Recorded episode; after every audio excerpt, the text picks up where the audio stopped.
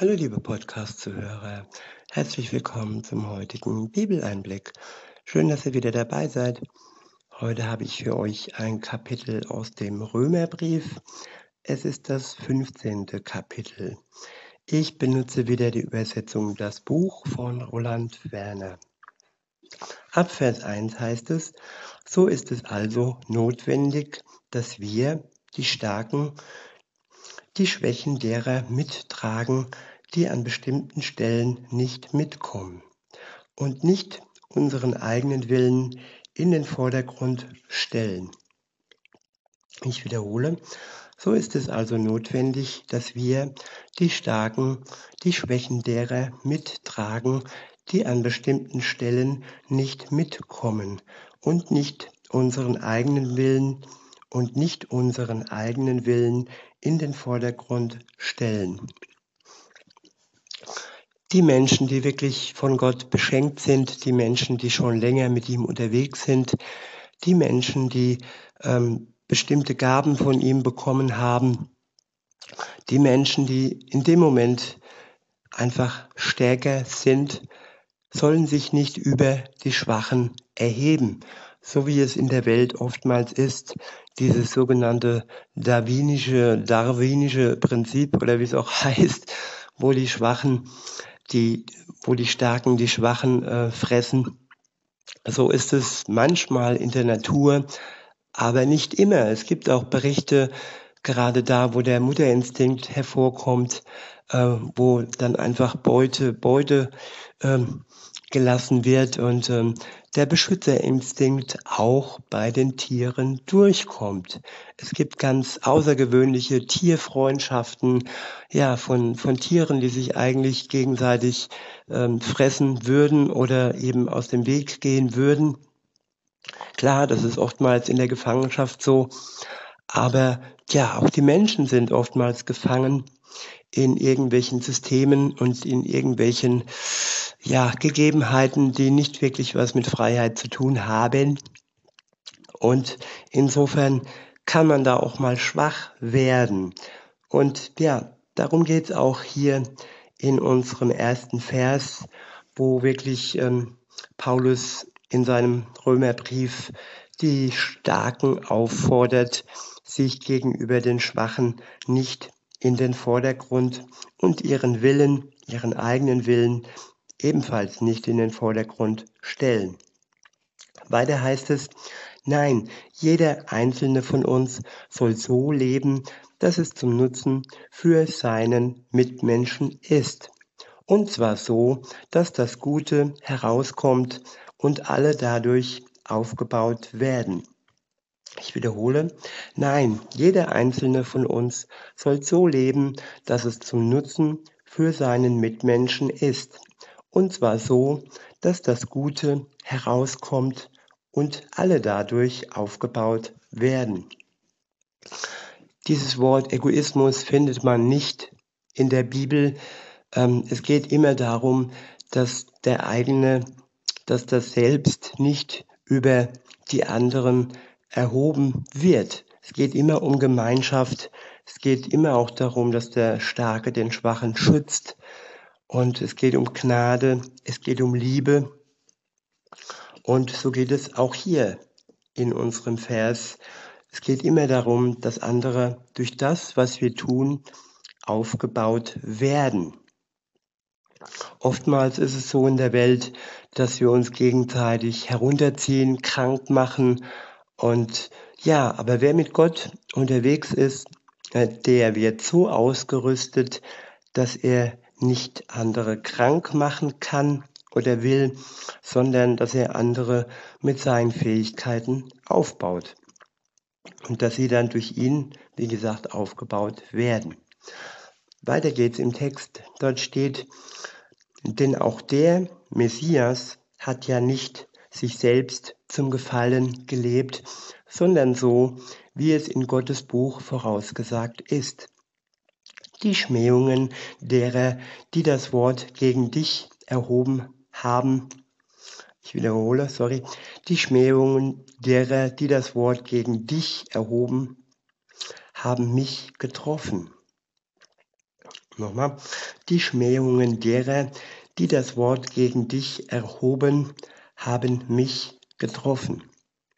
Hier ist die Rede von Jesus und es geht um die Menschen, die Gott geschmäht haben, die Gott den Vater ähm, gegen ihn gegenüber das Wort erhoben haben und die gegen Gott den Vater ähm, ja sündhaft geworden sind. Und all diese boshaften, sündhaften Dinge haben Jesus getroffen. Und ja, sie haben, wenn wir das in Anspruch nehmen, nicht uns getroffen, es trifft nicht uns am Ende beim Gericht, nein, es trifft Jesus.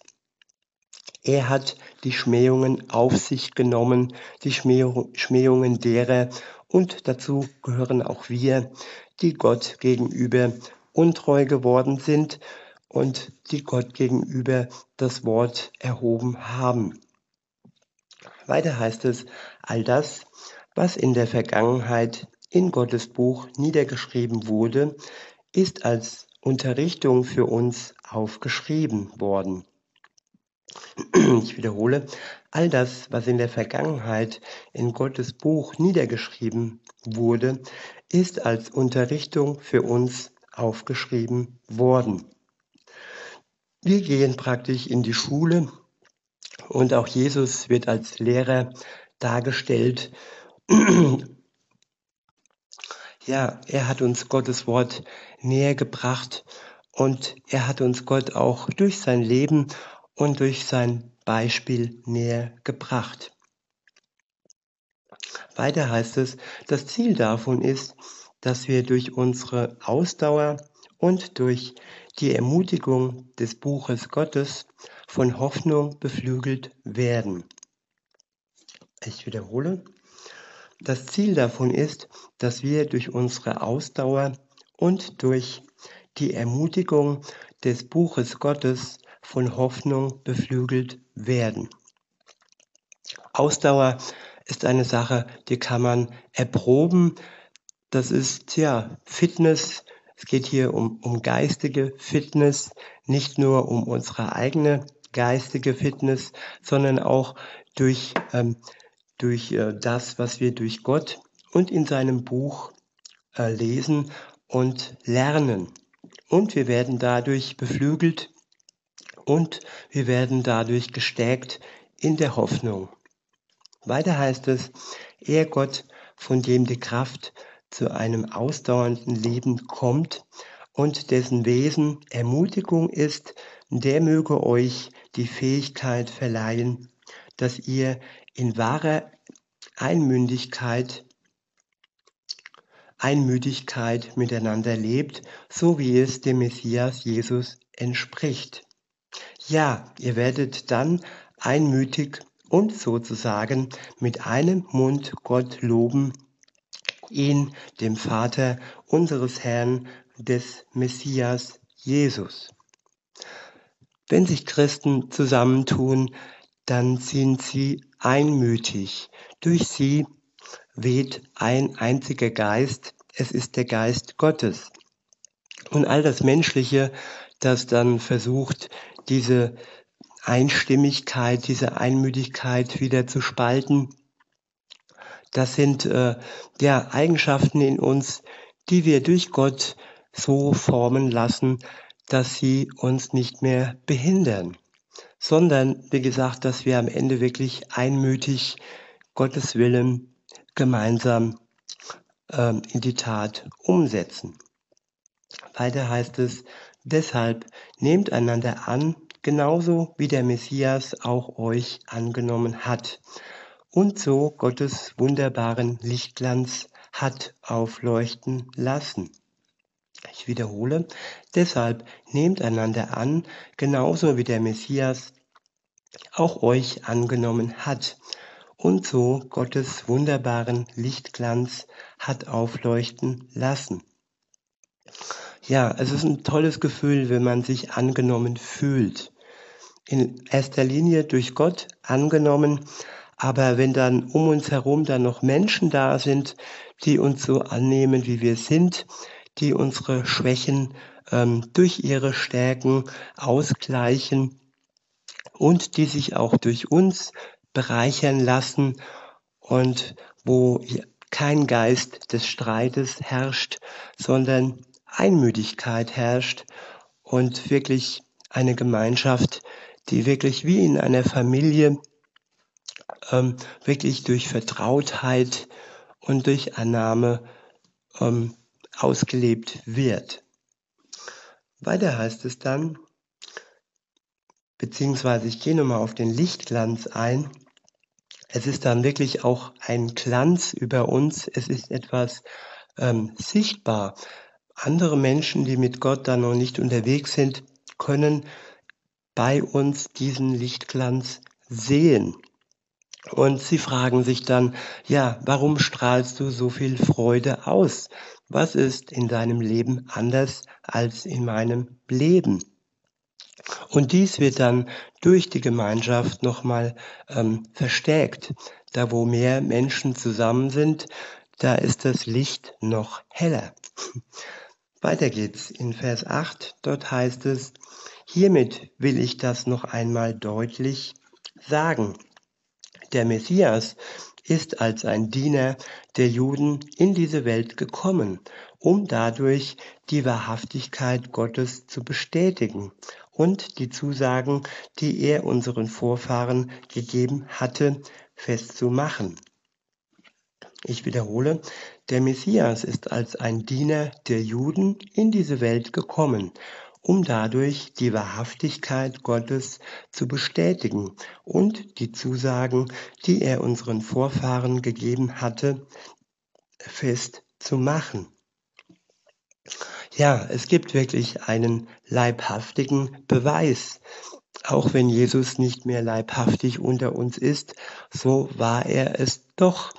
Und Gott, der Vater, hat ihn in die Welt geschickt, um diese Wahrhaftigkeit Gottes zu bestätigen und die Zusagen, die er im Alten Testament all den Vorfahren gegeben hatte, festzumachen. Klar, man kann sagen, ja, wir waren nicht in dieser Zeit am Leben und es ist trotzdem nur eine Geschichte, wenn auch eine ähm, leibhaftige und durch viele Zeugen bestätigte Geschichte, so ist es am Ende doch der Glaube, der uns Gott näher bringt. Aber es ist doch schön zu wissen, dass Gott durch Jesus bestätigt hat, dass er wahrhaftig ist und dass Gott durch Jesus wieder bestätigen wird, indem Jesus das zweite Mal hier auf Erden erscheinen wird, um zu richten die Lebenden und die Toten bis dahin ist es natürlich schon bedeutsam und wichtig, dass sich alle Lebenden zu ihm bekehren. Und dafür sind all die Christen da, um dieses Zeugnis von Jesus weiterzugeben. Weiter heißt es dann, dabei ist das Ziel Gottes, dass auch die übrigen Nationen Gott die Ehre geben, so wie es im in Gottes Buch geschrieben steht. Deshalb werde ich dich unter den Völkern der Welt bekannt machen und werde deinen, deinem Namen Loblieder singen. Der Absicht Gottes ist es, Jesus unter allen Völkern der Welt bekannt zu machen. Dies hat er leibhaftig anfangs in Jerusalem und Umgebung gemacht überall da, wo Jesus zu Fuß hinkam. Und nach seiner äh, Rückkehr in den Himmel haben das seine Jünger übernommen. Und nach den Jüngern sind es die Christen, die das dann weiterführen. Weiter heißt es ab Vers 10. Und an einer anderen Stelle in Gottes Buch heißt es, Freut euch, ihr Völker, zusammen mit seinem Volk. Hier steht zusammen mit seinem Volk, hier steht nicht getrennt von seinem Volk. Und das ist eine Sache, die ich ein bisschen schade finde, gerade unter Christen. Viele Christen haben keine Bindung zum Volk Gottes. Viele Christen fühlen sich nicht verbunden mit seinem Volk. Ich habe schon gehört, ja, mich interessiert dieses Volk nicht, mich interessiert Israel nicht. Aber ich finde dennoch, jeder Christ sollte sich ähm, wirklich äh, interessieren an Gottes Volk. Denn wie es in seinem Buch steht, freut euch, ihr Völker, zusammen mit seinem Volk. Und dieses Zusammengehörigkeitsgefühl ist ein Gefühl, das einem doch abgeht und das einem doch fehlt, wenn man es nicht zulässt und wenn man sich nicht mit seinem Volk beschäftigt. Es gibt so viele YouTube-Videos von Israel und von dem Leben in Jerusalem und Tel Aviv und Co. Und ich kann es nur jedem wirklich ans Herz legen, zu sehen oder auch durch einen Urlaub, wenn man sich es leisten kann, wie sehr dieses Land heute blüht, dieses Land und dieses Volk, das schon von vielen Völkern versucht wurde auszulöschen. Aber kein Volk, kein Mensch hat es geschafft, das jüdische Volk auszulöschen. Und das zeigt auch für mich, dass Gott stärker ist als all die Pläne, all die Vernichtungspläne und als all die ja, ja, schrecklichen Dinge, die passiert sind und als all die schrecklichen Dinge, die ähm, beispielsweise der Iran plant mit seiner Atombombe und Co. Und all die Terrororganisationen Hamas, Hisbollah, wie sie alle heißen, alle sie wollen Israel töten. Jo, weiter geht's. In Vers 11 heißt es, und an einer anderen Stelle lobt Gott den Herrn, alle Nationen und alle Völker sollen ihn preisen. Auch der Prophet Jesaja sagt, der, der in Wirklichkeit der Ursprung von Isai ist, der wird aufstehen, um über die Nationen zu herrschen. Ja, die Völker werden auf ihn hoffen. Der Gott, der selbst der Inbegriff der Hoffnung ist, erfülle euch mit vollkommener Freude und mit Frieden. Ich wiederhole, der Gott, der selbst der Inbegriff der Hoffnung ist, erfülle euch mit vollkommener Freude und mit Frieden. Das ist der Schatz, den wir haben, vollkommene Freude und Frieden nicht wie die Welt vollkommener Spaß. Und dieser Spaß, der so hoch gelobt wird und der so gehypt wird, im wahrsten Sinne des Wortes, er ist im Vergleich zur Freude und mit dem, mit dem Frieden, den wir im Herz haben können, sehr, sehr erbärmlich und gering. Weiter heißt es, während ihr auf ihn vertraut. Dadurch werdet ihr immer stärker von der Hoffnung erfasst. Dadurch werdet ihr immer stärker von der Hoffnung erfasst werden durch die Kraft des heiligen Gottes Geistes. Ich wiederhole nochmal die letzten zwei Verse und belasse es heute bei diesem Abschnitt. Der Gott, der selbst der Inbegriff der Hoffnung ist, erfülle euch mit vollkommener Freude und mit Frieden, während ihr auf ihn vertraut. Dadurch werdet ihr immer stärker von der Hoffnung erfasst werden durch die Kraft des heiligen Gottes Geistes.